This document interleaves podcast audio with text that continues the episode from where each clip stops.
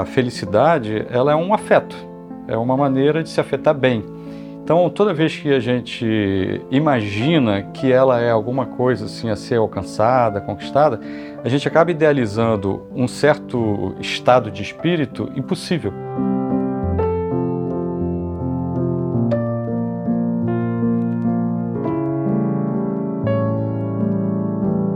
O filósofo e psicanalista André Martins está conosco em mais um episódio do Matéria Bruta para nos ajudar na compreensão da felicidade e na diferenciação entre a alegria passiva e a ativa. Para tal, André recorre à psicanálise freudiana, os princípios de Winnicott e a ideia de imanência de Spinoza. Além disso, o psicanalista reacende a reflexão urgente sobre o que fazer e como podemos nos posicionar em um cenário polarizado.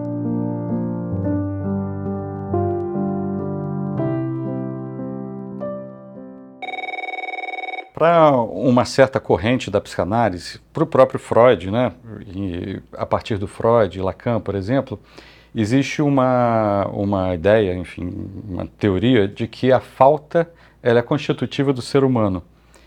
E, portanto, digamos, talvez a gente possa dizer, a partir eh, dessas bases freudiano-lacanianas, de que a felicidade é impossível. E o que nos resta é uma satisfação com a vida. Só que essa base, não, nem toda corrente da psicanálise concorda com essa base. Por exemplo, Winnicott, que é a, linha com a qual eu me identifico, enfim, ele já vai pensar diferente e vai colocar, no meu entender, aí sou eu né, dando termos para isso, a, a, questão muito mais numa imanência, na realidade. Né? Porque a, a, falta, evidentemente, ela é um sentimento que se contrapõe a uma idealização. Então, se você não idealiza, não faz sentido mais pensar em falta. Então, aí fica mais claro essa ideia de que a, a felicidade, se a gente mantiver o nome, mas acho que pode manter, é um afeto, é um afetar-se bem. Na filosofia, o pensador, o maior pensador da, da imanência, que é do século XVII, mas é o filósofo mais contemporâneo que existe no século XXI, é o Spinoza.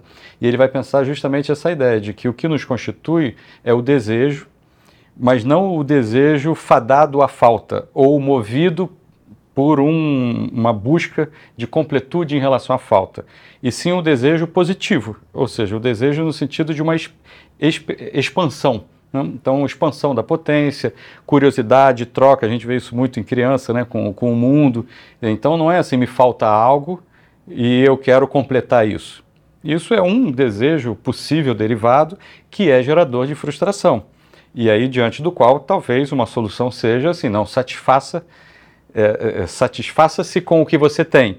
Mas isso é muito pouco diante da realidade do desejo, que ao buscar troca e expansão, ele não é que ele vai se satisfazer com o pouco, apesar de faltar. É que a própria questão da falta não se põe mais. Então, a, a felicidade, por exemplo, em Spinoza fica muito claro, ele vai chamar a felicidade não é uma alegria passiva, ou seja, uma alegria que eu tenho pela comparação, porque eu obtenho alguma coisa, etc, etc, ou a partir de uma idealização. É uma alegria ativa que se explica pela minha própria potência.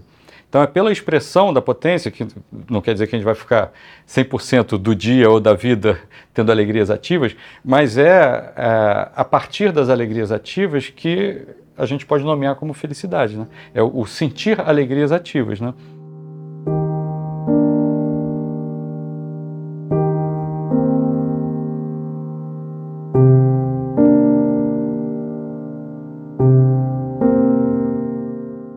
Então, a esquizoanálise ela é uma criação do Deleuze. Né? O Deleuze ele cria isso junto com o Félix Guattari. O Guattari é um, se se pode dizer, né? assim, talvez de uma forma até meio caricatural, um, um ex-lacaniano. Né? Bom, então é uma crítica a Lacan a partir de alguém que já acreditou na falta. Né? É, e o Deleuze uh, propõe essa esquizoanálise junto com o Guattari e muito baseado no Spinoza, só que no Spinoza do Deleuze, que como todos os autores, né, o Deleuze ele bota uma marca assim muito pregnante né, é, em cada autor. Então, esquizoanálise é outra coisa, embora seja, grosso modo, considerada, digamos, se a gente for pensar assim, com pistas de, de pensamento, é, como algo da ordem da imanência, né? Mas enfim, mas é, é um pouco um outro universo.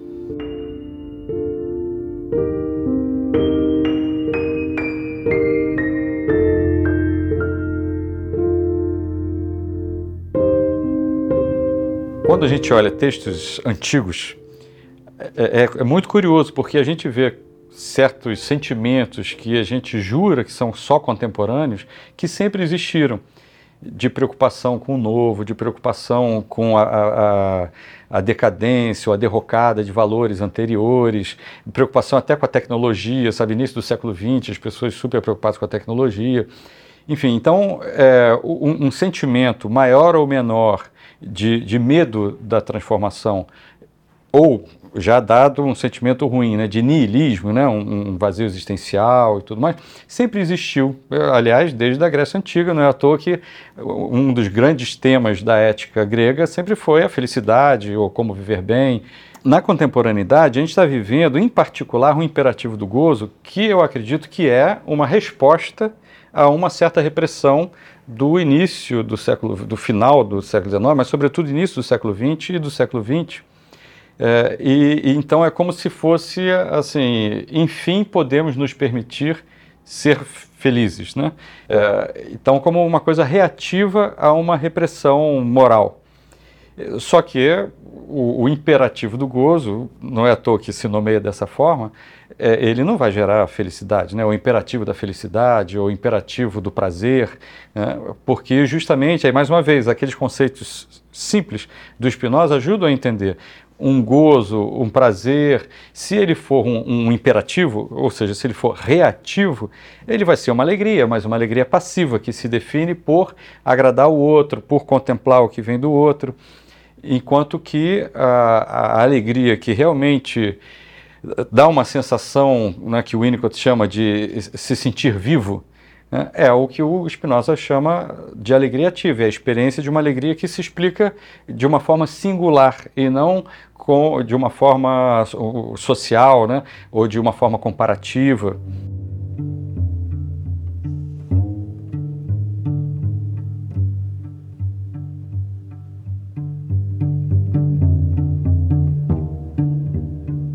Na própria polarização não há solução. É, então, várias pessoas falam, ah, mas a polarização está posta, é no planeta inteiro, não é só no Brasil. Mas e daí que está posta? Né? Aí, justamente, é aquela armadilha assim: se você psiquicamente atribui um, um valor exagerado e não só uma constatação a, a, certos movimentos ambientais, você se torna totalmente passivo e, e tributário e dependente, né, escravo, digamos, né, servo de, desse ambiente. Né? Então, se o ambiente é polarizado, que não era para ser, né? É, serviu a interesses de um lado e de outro ser polarizado, o, o, melhor que a gente tem a fazer em prol da nossa saúde psíquica e da felicidade do mundo é não morder essa isca da polarização. Né? Aí não morder a isca da polarização é justamente o quê?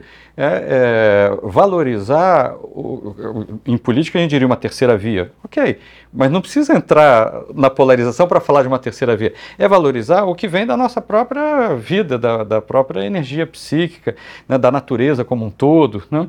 Então, essas conexões, eu acho importante que elas não sejam só fuga do quadro atual. Ao contrário, que sejam um fortalecimento, um empoderamento de cada um de nós a partir da própria vida e, portanto, sem inimigo.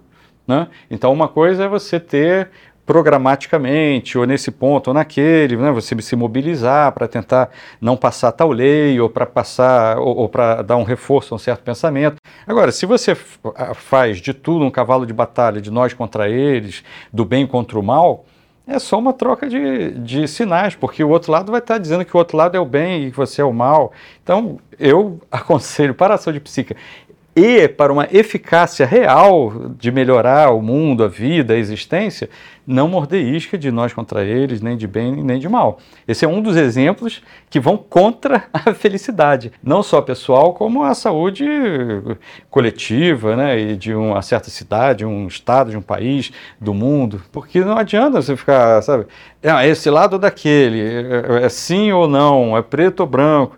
Né? Tem alguns que pensam mais ou menos como eu, que falam assim, que a vida é colorida, não é preto e branco. E aí, justamente, o preto e branco, em nome do bem, tira o que é potente na vida, né? que é a, a, a cor. Aí, assim, não, mas aquele é mais preto e branco do que esse. Cara, não é por aí. Por isso que é um reflexo. A nossa vida pessoal, por agradar os outros, por reagir aos outros, por vencer disputa, a gente vai ter alegria passiva. Ok, alegria passiva se mistura com tristeza. A alegria ativa, não, ela vem de dentro, ela é na interação com as coisas, mas ela vem de dentro. É quando você está, sei lá, numa cachoeira, tem gente que gosta de cachoeira, que está com os filhos, tem gente lá, lendo um livro, é você com a tua vida. Sabe? Aí outra pessoa fala, pô, mas isso não faz o menor sentido. Aí você olha, cara, tipo assim, para mim faz, né? Faz, mas de dentro, né? Não faz assim porque eu estou lutando em, em nome da felicidade.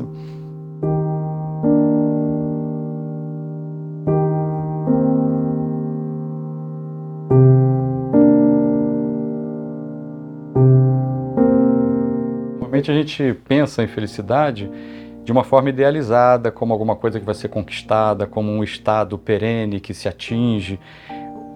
Enfim, aí na filosofia, né, é, na Grécia se chamou ataraxia, quer dizer, uma falta de perturbação. Né? A filosofia indiana também busca algo da ordem da falta de, de perturbação. Só que a, a felicidade ela é um afeto, é uma maneira de se afetar bem. Então, toda vez que a gente imagina que ela é alguma coisa assim a ser alcançada, conquistada, a gente acaba idealizando um certo estado de espírito impossível. Então, essa busca, essa idealização, ela acaba gerando o seu oposto, que é a frustração, né? é, ou decepção, e às vezes sendo agravada quando a gente imagina então que tem algum outro que é feliz, outra pessoa que é feliz, eu não sou, ou então quem tem isso é feliz, ou se eu tivesse tal coisa eu seria feliz, né? Então, ao mesmo tempo é importante pensar assim nas condições eh, ambientais para se afetar bem, mas ao mesmo tempo entender que a felicidade é o afetar-se bem e não alguma coisa mágica que acontece com outras pessoas ou que algum dia acontecerá comigo se eu cumprir ou alcançar certas condições.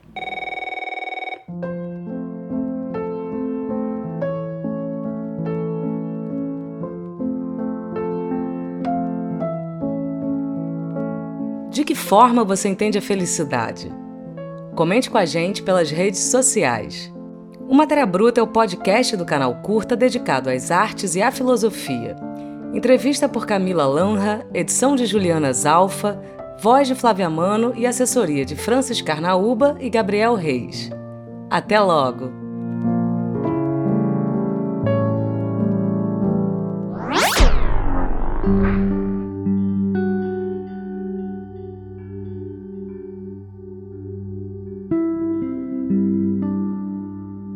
Quer se debruçar ainda mais nessa reflexão sobre a felicidade? O seu clube de documentários Curta On tem uma série especial para quem deseja mergulhar nessa temática. Acesse o site curtaon.com.br e maratone a série No Caminho do Bem, quando e onde quiser.